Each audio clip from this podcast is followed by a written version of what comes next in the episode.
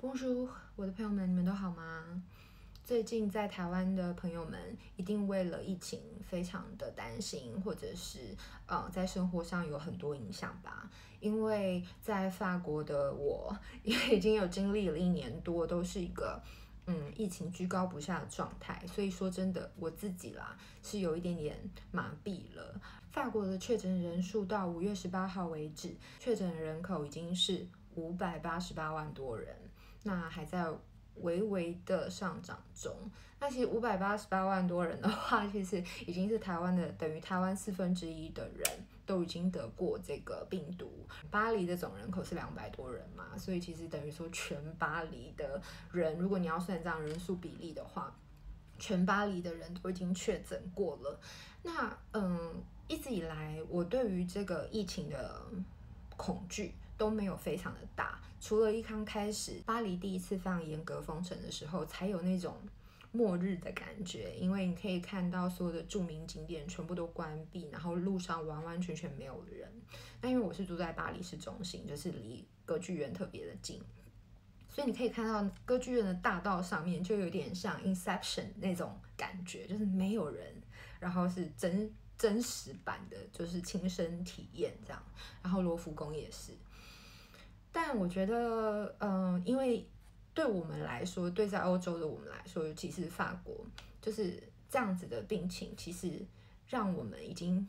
越来越疲乏。可是我觉得大家都是很乖的，每个人现在都有戴好口罩。一开始法国人是非常抗拒戴口罩的，由于文化的关系以及恐怖攻击的影响。欧洲人非常不喜欢有人就是遮住脸，这样反而会引发他们根深蒂固的另一种恐惧。所以其实我们可以从这个部分去知道，就是说每个人他们每一个国家的人，他们的地理文化会引发的恐惧和印记都不相同。那在台湾的我们，其实我们就是好山好水，然后大家都是很善良，所以我是觉得说，嗯，我们都可以先去注意到自己的恐惧。是真的吗？所以今天我想和大家从人类图的角度去看，我们到底是真的恐惧吗？还是是因为被别人影响呢？我觉得我们大家都可以看看自己的人类图空白的地方。像我的图已经很满了嘛，我是三分人，所以呢，我的空白的地方只有喉咙中心、剑骨中心以及根部中心。那第一次封城的时候，排华的新闻。呃，出现，然后大家都说亚洲人怎么样的时候呢，我有没有去感觉到恐惧或者是担忧？其实我后来发现没有。可是我有没有压力？有。就当我出去跑步的时候，我就会发现，就是别人，嗯，我经过对方，然后别人可能咳嗽了，我就会觉得他是不是对着我咳嗽？可是呢，大概这样子的状态一两次之后，我觉得，嗯，那不是我的恐惧啊，我干嘛要这么紧张？我干嘛要，嗯，把别人的。也许没有的敌意反到我自己身上来。那当我们自己有这些感觉的时候，其实是我们心里或者是我们的内在有某些东西和对方的状态勾住了，我们才会对对方的情绪或对对方的动作、语言、呃表达方式有任何的感受或反应。所以那时候我就是好好的疗愈自己这样的状态。之后呢，我出门再也没有人对着我咳嗽，所以其实我觉得每个人都可以去感受一下，看一下自己的人类图哪边是空白的，然后是不是这个地方放大了自己的感觉。如果你的直觉中心是空白的，你的情绪中心是空白的，你的意志力中心是空白的的时候呢，有时候我们放大身边周遭的人对于求生意志，或者是说对于这个疫情的焦虑啊，还有自己的。嗯，就是每个人的存在价值等等的问题。嗯，你是空白的中心的时候，这个部分，嗯，其实是会放大别人的恐惧或别人的担忧，而那些担忧很可能不是你的，所以我们要特别在这个地方，嗯，多多照顾自己。另外，在人类图的流日还有一个通道，大家都有点担心，然后有点。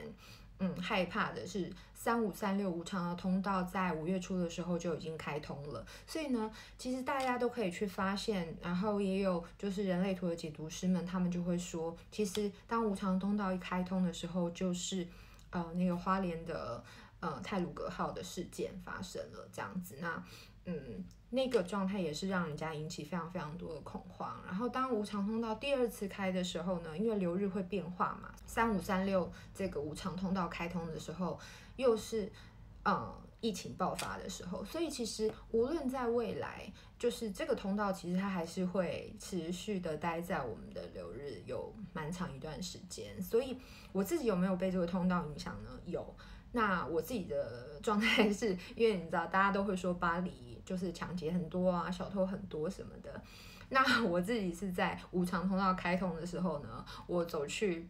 我要去中国超市买菜，然后 因为他们有一些店他们没有办法刷卡，所以我就是平常我都是用 Apple Pay 嘛，所以就是我都是带手机。那那天带了卡出门，没想到那个卡就不见了，就是因为我就只有带一张卡。一个手机，然后我的卡就可能在拿手机出来的时候掉了。不过很很幸运的是，我的卡并没有被盗刷，那我也没有把我的卡找回来。只是就是我觉得无偿通道的威力真的非常大。那只是在这个情况，我们能不能像我自己有三十五号闸门？所以呢，当我的人生遇到这些突发事件的时候，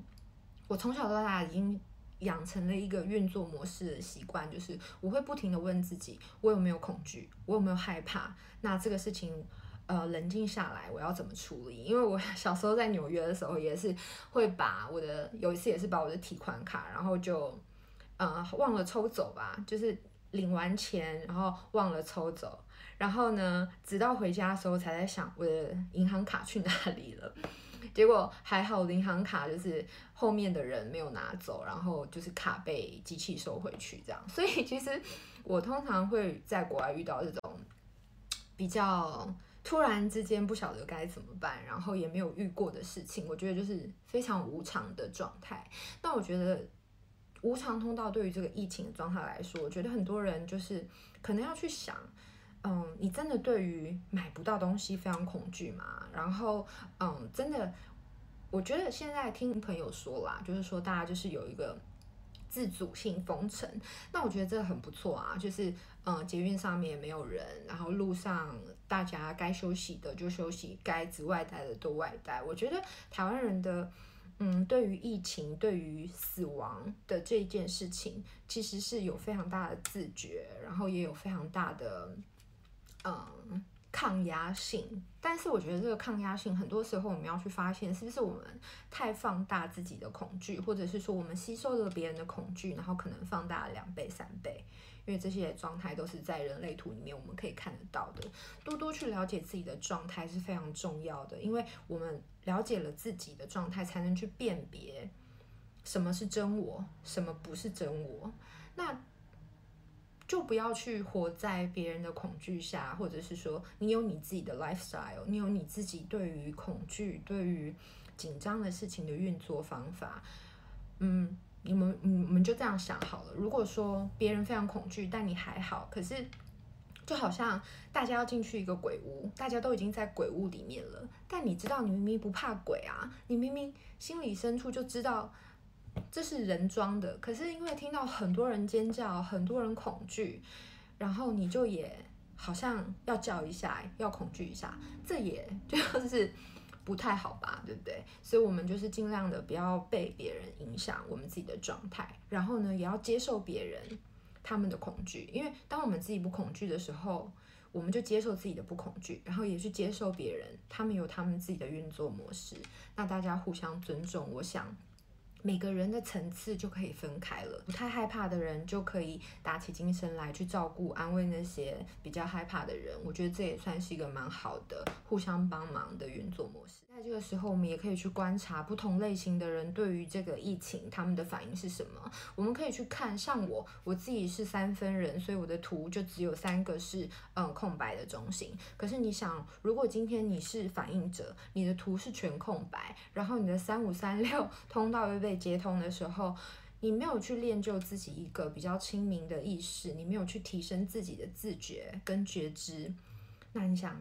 反应者的人，如果他和一个极度、极度、极度恐惧、极度、极度、极度纠结的人生活在一起，或者是彼此是同事的话，那他该会有多么的不舒服？然后包含投射的也是，我觉得就是很多投射者他们会因为自己的恐惧，然后就嗯去分享自己的恐惧，依照一个关心或者是分享在网络上面查询的资料，然后去一直分享给自己在乎的人。但也有很可能的状态是，对方并没有恐惧，可是也会被嗯没有被邀请的投射者引发了恐惧，这也不是一个很健康的状态。那包含生产者也是，我觉得生产者有自己的运作模式，基本上生产者人因为有荐股的关系，所以。你 恐惧到了一个最后，真的你疲惫了，你就可以好好休息，然后躺了就睡。你把你的能量发完了之后呢，你躺了休息，隔天起来之后，你的能量 又充足的继续，嗯，运作你的生活。可是其实大部分其他的类型，你看哦，嗯，人类图，你看生产者有百分之七十的人都是生产者嘛，那只剩下百分之三十的人，他并没有。他可能因为这个嗯疫情的影响，很多新闻或者是很多状态都失眠了，然后可能公司或者是怎么样又有那种在家工作等等。那其实你们要知道，其实很多人他们并没有办法在家工作，就是说家里可能有小孩啊，或者是说家里并不是一个适合工作的地方。所以我觉得在这个情况下，每个人都要互相的。嗯，担待别人，然后最主要，我觉得是要了解自己，因为当你了解自己，你能够接受自己的所有状态，你可以接受你自己的人格设计就是这样，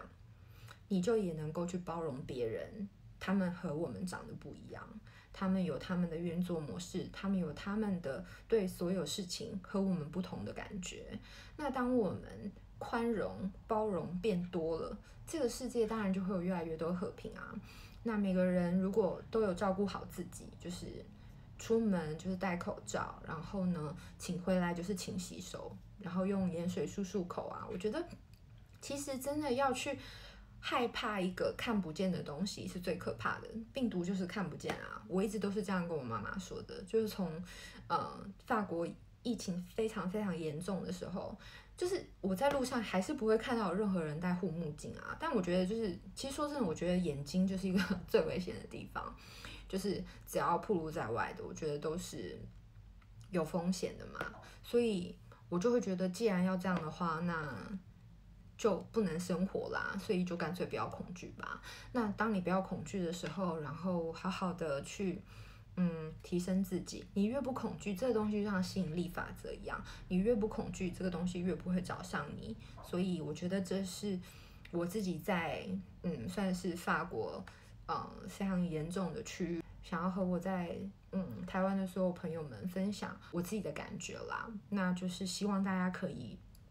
嗯好好的共同度过这样子的时刻，因为我觉得嗯。所有的天灾人祸一定会带给我们一些启示、一些启发，然后也会让我们看见一些我们平常看不见的事情。